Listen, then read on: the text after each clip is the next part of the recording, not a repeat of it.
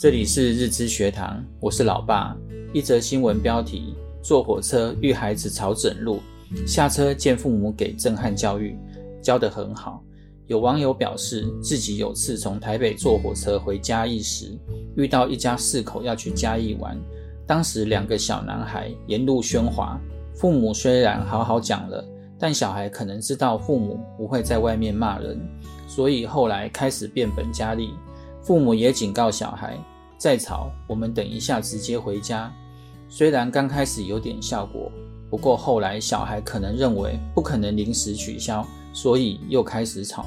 结果爸爸就跟妈妈说，打电话把房间取消，而妈妈也真的打了电话，但小孩似乎觉得在演戏，所以安静没多久又开始吵了起来。抵达嘉义后，因为相当好奇，所以特别关注了一家人的去向。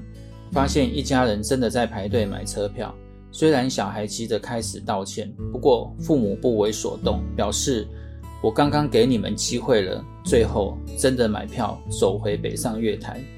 看起来虽然狠心，但这正是必须要贯彻的原则。父母说到没做到，小孩很容易模仿。父母应该认真执行自己说出口的事情，所以要先思考执行这些事情的后果。然后应该以心平气和的方式告知孩子做这些行为的后果，不是用恐吓逼迫的方式，是在说明做这些行为的后果是一种预告的功能。当孩子已经知道做的这些行为会发生什么事，孩子仍要做，责任就在孩子自己身上，就应该让孩子去面对后果。这是尊重孩子的决定，也让孩子为自己的行为负责。将来在团队中更应该具备责任感，才不会影响到人际关系。